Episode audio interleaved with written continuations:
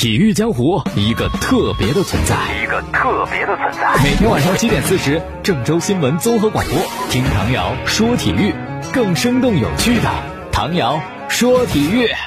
更新鲜的体坛资讯，更热辣的专业评论，更劲爆的赛事分析。唐瑶说体育，体坛百态，听我细细道来。本栏目由匠心三十六年大师精酿金星一九八二原浆啤酒冠名播出。各位听众朋友，大家好，还有蜻蜓的网友朋友，大家好，欢迎收听唐瑶说体育。啊，终于等来了二百五十二天的等待，我们的外援卡兰加。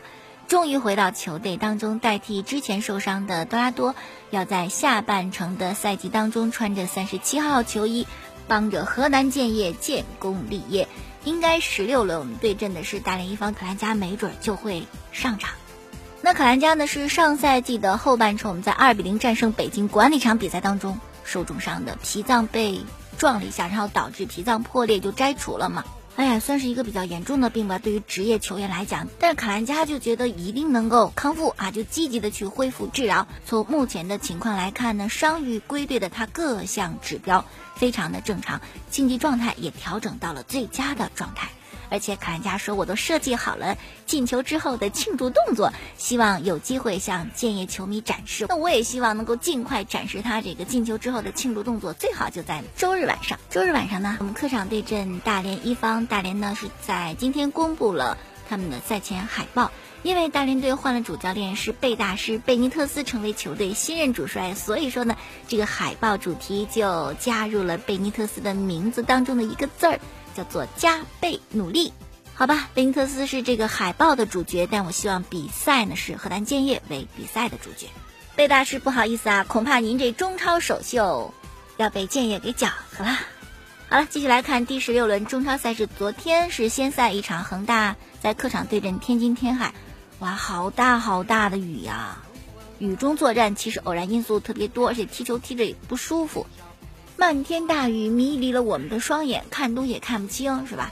反正就造成一定的踢球方面的困难。那也正是在这种我们所说的很多偶然因素会出现的情况下，天津天海先进球了。比赛五分钟的时候，二十一岁的钱宇森助攻杨旭破门得分，天津天海一比零领先。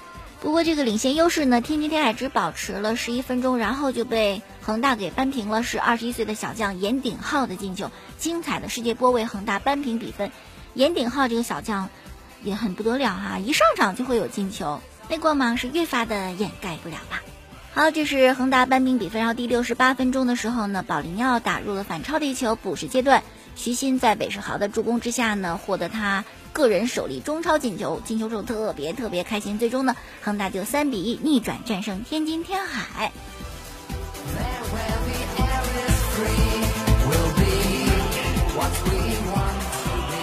啊，比赛结束之后呢，主帅卡纳瓦罗说，今天满意的只有比分，对整个球队的表现都不满意，觉得恒大没在状态，包括一些球员失误也比较多，包括韦世豪啊，第一个丢球就跟他的失误有关系。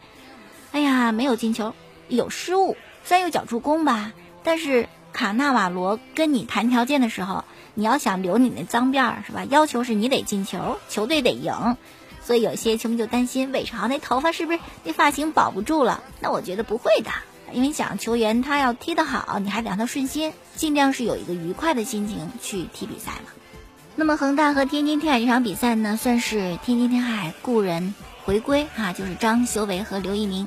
是在今年年初的时候，两个队有一个球员之间的交易，张修维和刘一鸣就从天津天海加盟到了广州恒大，嗯，都是两位年轻有为的球员，但是他们两个人到了恒大之后发展的都不是非常的顺利，多数时间都是替补。可是今天张修维首发，哎，你看从这事儿来讲，卡帅特别通人情世故是吧？就给他一个在家乡啊父老面前展示自己的机会。果然，天津球迷对张修为念念不忘，他们打出横幅：“修为欢迎回家，阅尽千帆归来仍是少年，修缮其身唯我始心。”哇，名字也嵌到了这个条幅当中。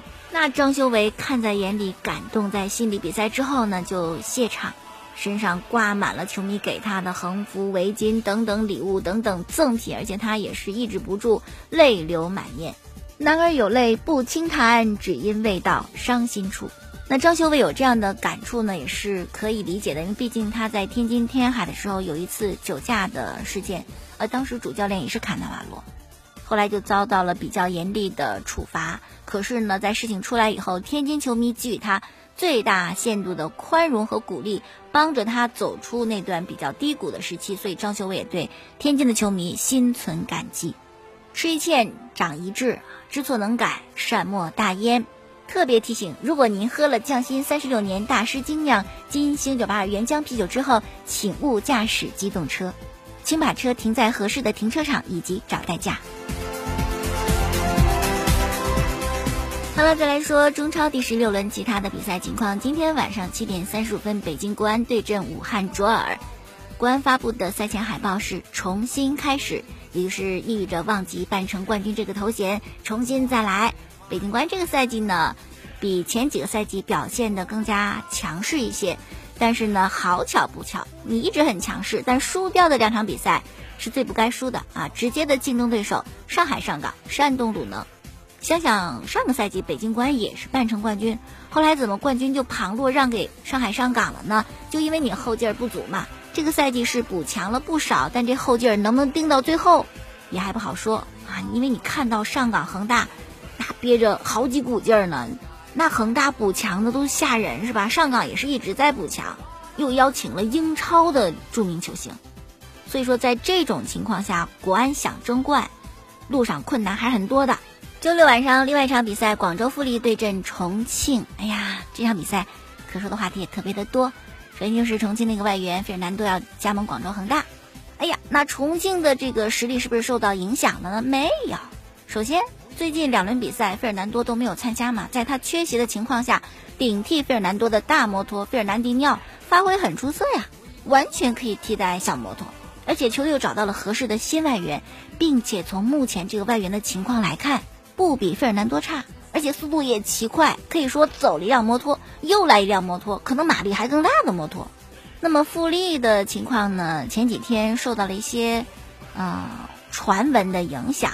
有一个传闻就是扎哈维要加盟上海申花，后来球队就力证说这纯属捏造啊，肯定是留在我们广州富力的，要稳定军心。还有一则传闻是说啊，富力一个球员要进入一线队，他就爆料说我要进一线队，国内的教练要问我要钱。那富力呢最近也是官方辟谣说保留追究的权利。好了，周六晚上还有一场比赛是上海上港对上海申花，上海德比。可说的事儿又更多了。首先就是昨天下午呢，申花的俱乐部官方宣布，韩国主教练崔康熙出任申花的主教练。什么？崔康熙不是前两天才从大连一方下课，这么快就找着新工作就就业上岗了？看来这个名帅就是不发愁找工作哈。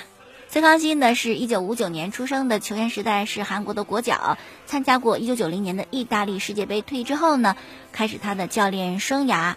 先是在水原三星执教，然后零五年七月份执教全北现代，开始他的全北王朝。执教全北十三年的时间，六次 K 联赛冠军，两次亚冠冠军，把全北现代从一支普通球队提升为亚洲的一流豪门。这个崔康熙真的就是功不可没，而且他在中超执教也特别有意思。上半赛季就完成了帽子戏法，先是天津天海主教练，后来辞了。啊，变成大连一方主教练，后来下课了，又很快变为了上海申花的主教练，并且这三支球队的球衣基本都是蓝色的。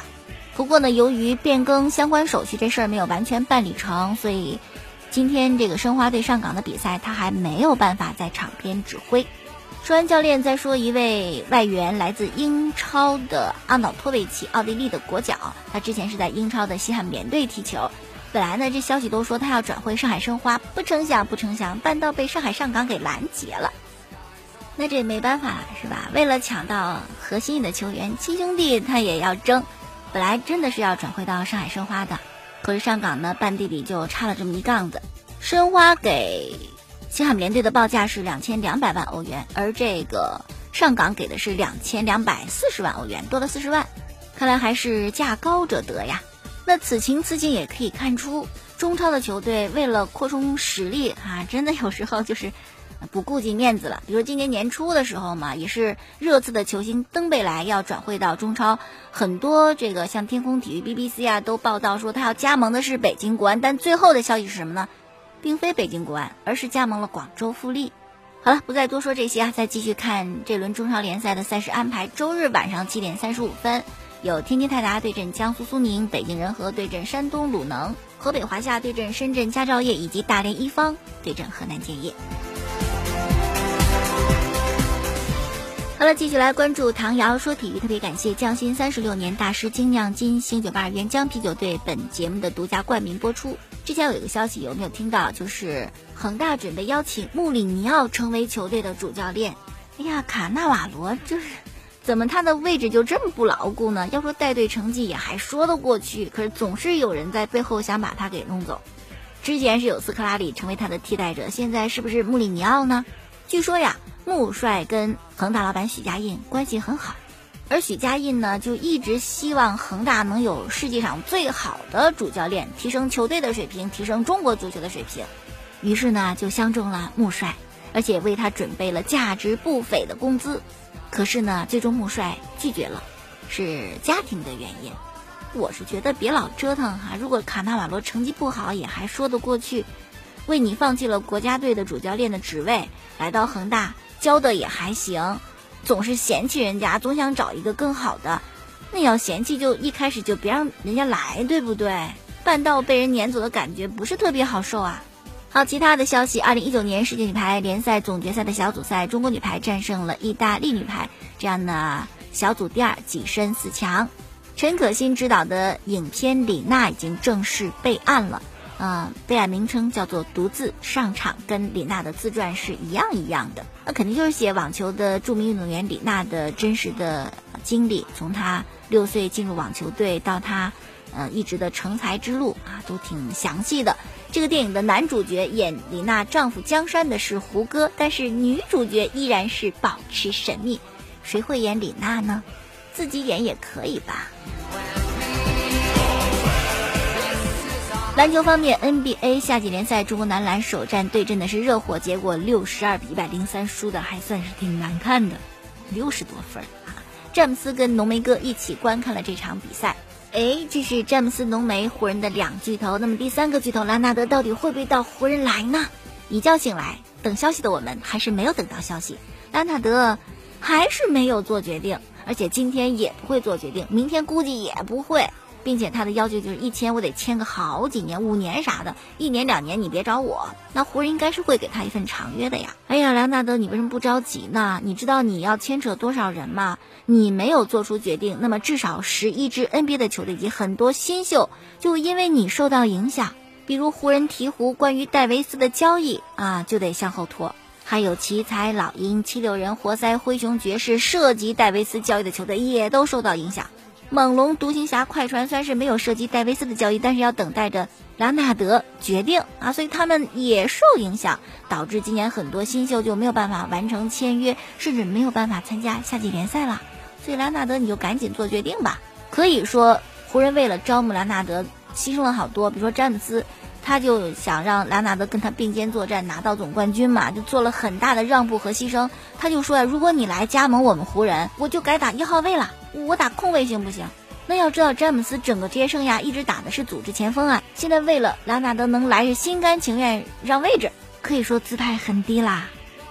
其实有时候呢，幸运就是在你身边有愿意成为你助手和朋友的人，人家也不差，但是并不想和你争那些光芒。比如说乔丹跟皮蓬的合作，乔丹就曾经说嘛。当我开始进攻的时候，我知道皮蓬肯定会站在我的身后为我解除后顾之忧，而且皮蓬不停地锻炼自己，他不停地进步，这就让我也变得更加刻苦，我得超过他呀。最终我就成为现在的乔丹，确如此啊啊！有这么一个左膀右臂，真的是很幸运的事情。皮蓬作为公牛王朝不可或缺的一部分，一直以来都是低调的为球队做了贡献。公牛王朝肯定是乔丹的，但也是皮蓬的。缺一不可。好了，今天就说到这儿，感谢大家的收听。过去的节目录音呢是在蜻蜓 FM 上搜索“唐瑶说球”，明天我们再见。更新鲜的体坛资讯，更热辣的专业评论，更劲爆的赛事分析。唐瑶说体育，体坛百态，听我细细道来。本栏目由匠心三十六年大师精酿金星一九八二原浆啤酒冠名播出。